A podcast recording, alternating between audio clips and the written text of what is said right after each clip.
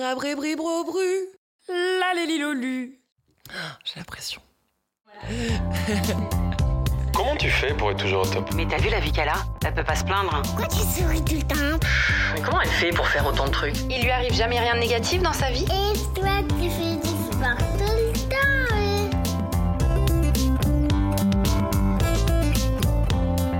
Salut les amis, j'espère que vous allez bien. Je suis hyper heureuse de vous accueillir dans mon propre podcast. Alors je m'appelle Laurie Tillman, j'ai 30 ans et je suis une hyperactive de la vie.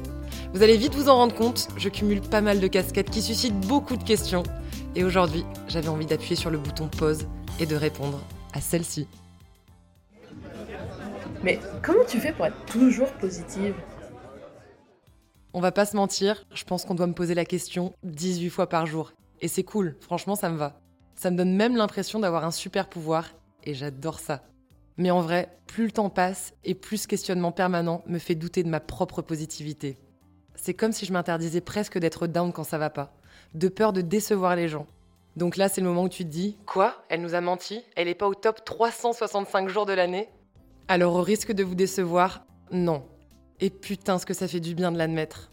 Et c'est de ça dont on va parler ensemble dans ce premier podcast.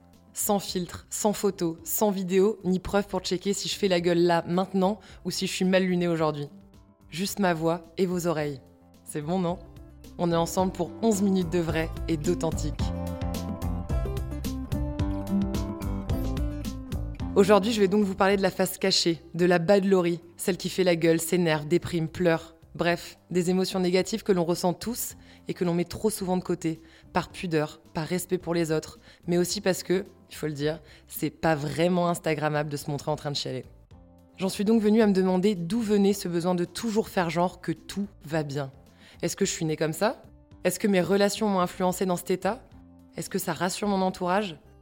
J'y ai beaucoup réfléchi et je pense que ça remonte à l'enfance. Mon papa et ma maman ont toujours eu le smile tout en étant hyper exigeants. Papa, maman, je vous aime, mais c'est vrai que j'ai toujours ressenti ce besoin de vous rendre fiers, d'être au top à l'école, en sport, en société, au boulot, d'être poli, très poli, trop poli. Au point qu'on me le reproche parfois. Et merci pour ça. Je serai certainement pas la femme heureuse, bien entourée et épanouie qui vous parle aujourd'hui. Alors naturellement, je pensais que la positivité, c'était juste la normalité. Mais est-ce que je suis vraiment heureuse ou est-ce que j'ai pas le choix de l'être? Je me suis alors aperçue que je m'empêchais très souvent de ressentir mes émotions négatives, que j'étais mal à l'aise avec mes larmes, mon stress, mes angoisses. Je vous autorise à sourire, même à rire si vous voulez, mais je crois que je souffre régulièrement d'un excès de positivité.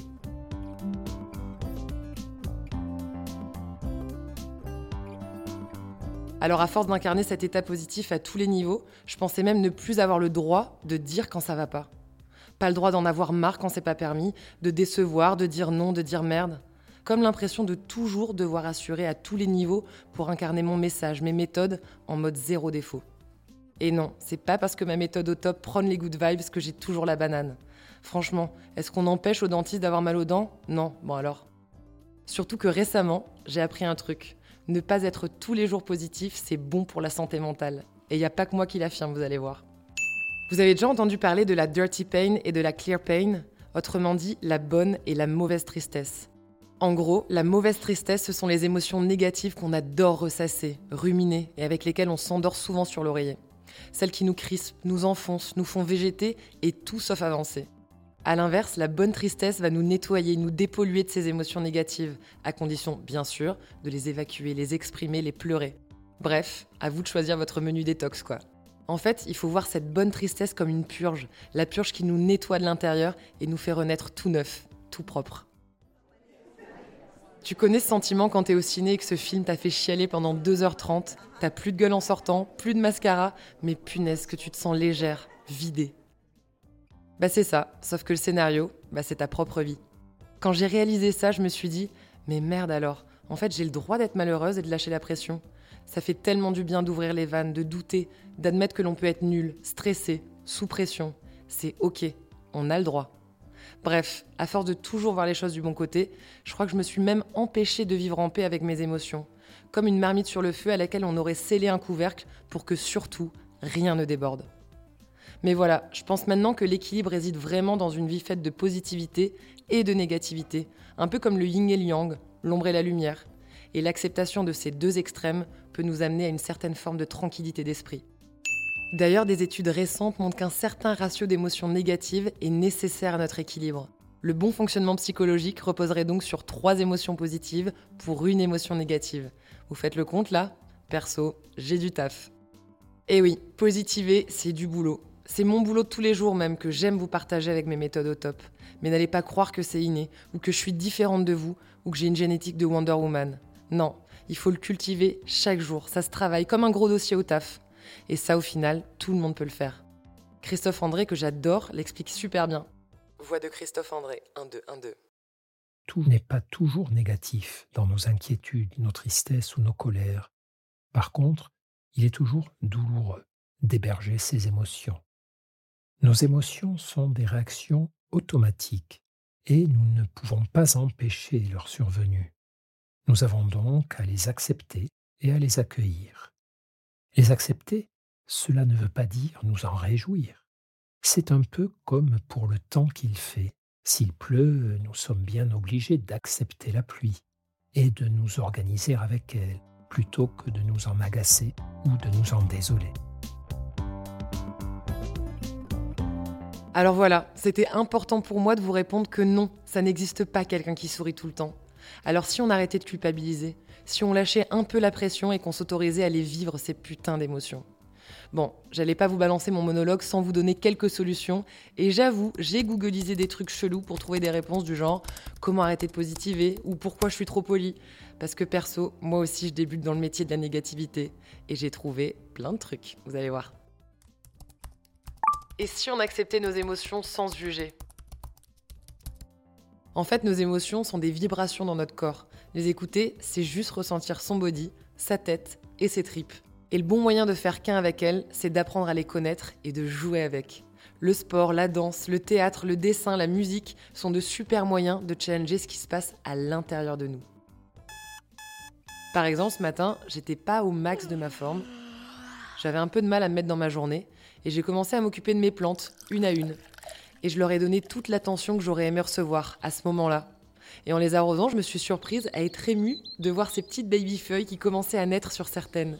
Alors je me suis promise de les regarder et les choyer le plus souvent possible.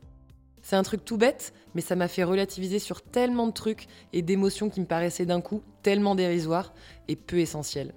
Une sorte de méditation active, quoi, qui m'a rechargée et reboostée. Bref, on accueille trop souvent nos émotions en les critiquant, en les jugeant, un peu comme un méchant prof. Je sais pas vous, mais je suis rarement une bonne amie avec moi-même. Alors quand je vois que je pars en vrille, j'allume direct une méditation guidée. Alors en ce moment, je suis très Christophe André sur Petit Bambou. Mais même en l'écoutant, il y a des fois où je suis tellement dans mon mental que je n'entends même pas la méditation. Donc dans ce cas-là, je la remets jusqu'à être vraiment dedans, me sentir apaisée et ça m'aide carrément à mieux dormir le soir. Et si on pratiquait l'autocompassion? L'autocompassion, c'est un peu comme être sa propre meilleure amie. C'est se soutenir en toutes circonstances et reconnaître sa souffrance avec empathie. Comme si on se tendait la main à soi-même, sans nier ses émotions, mais sans non plus s'autoflageller. Avec les autres, c'est facile, mais avec soi, c'est une autre histoire. Vous n'allez pas dire à un pote au fond du trou que tout ce qu'il fait, c'est nul, qu'il aurait pu mieux faire, et qu'en plus, il a l'air vraiment fatigué aujourd'hui. Bah non. Bah alors c'est pareil avec vous-même. La première étape, c'est arriver à se confier et accepter la compassion des autres. Et la seconde, c'est de le faire avec soi. Et si on acceptait nos ratages? Je me suis construite, certainement comme vous, sur cet idéal de réussite absolue et j'ai énormément de mal lorsque je rate quelque chose. Je pense toujours que j'aurais pu mieux faire et ça j'ai tendance à le ruminer à fond. Entre l'idéal de la performance et la peur horrible de l'échec, on devrait peut-être penser à réinventer les modes de réussite, non? Avec les hauts, les bas, comme dans la vraie vie quoi. Et si on partageait un peu plus nos loupés, si on dédramatisait tout ça et qu'on s'en servait comme une nouvelle impulsion et non comme un frein ou une honte? Allez, je vous mets au défi de raconter un de vos échecs au prochain apéro. Je suis sûre que ça vous fera le plus grand bien et à vos potes aussi. Et si on était curieux de qui l'on est? Un truc que j'aimerais réussir à faire plus souvent, c'est ne pas partir en mode sprint dès le réveil. Et juste me poser 5 secondes. 5 secondes pour me demander si je vais bien. Euh, au fait, c'est quoi les trois trucs qui me donnent envie de me lever ce matin? Voilà ce qu'on devrait tous essayer de faire le matin plutôt que de mettre direct la troisième et se rendre compte dix ans plus tard qu'on est passé à côté de trop de trucs. Mais est-ce qu'on le fait vraiment? Pas sûr, et en même temps, je vous rassure, on est tous dans le même bateau. Notre cerveau produit 60 000 pensées par jour, dont 95% sont identiques à celles de la veille. Ah, et j'oubliais, 80% d'entre elles sont négatives. Est-ce qu'on va penser que je suis bête Est-ce qu'on va penser de moi Je vais les décevoir, c'est sûr. Oh là là, je vais pas y Est-ce qu'ils arriver. vont penser que je suis bête Oh merde, j'aurais dû dire ça. Mais qu'est-ce que je suis pas pensé Qu'est-ce qu'on va Qu'est-ce va penser de moi Ouais, ça fait flipper. On rumine beaucoup trop, mais pas de panique. Le cerveau, ça s'entraîne et ça se muscle. Oui, oui, lui aussi, il a le droit à ses petits squats. Alors accordons-nous des pauses pour réellement réfléchir à ce qu'on ressent et à ce qu'on vit intérieurement. Ok? Bon, je sais pas vous, mais ce petit programme me donne déjà envie de vivre à fond ma négativité. Alors on se fait une petite soirée mouchoir et on en reparle au prochain podcast Ciao ciao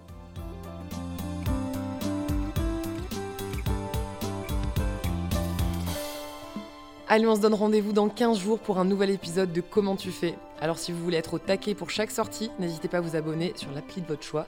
On peut aussi se retrouver sur Insta. Et si toi qui écoutes ce podcast, tu sais aussi lire, alors tu peux retrouver toutes mes méthodes au top, tonique, organique, positive, en librairie. Merci à tous ceux qui ont participé à la création de cette émission, à mon éditeur First de m'accompagner dans la production des premiers épisodes, aux Wonder réalisatrices Margot Roll et Céline Malvaux pour leurs good vibes, à Claire Sarfati au montage, et merci à mon deuxième cerveau, Amandine Gombeau, de m'accompagner dans ce super voyage.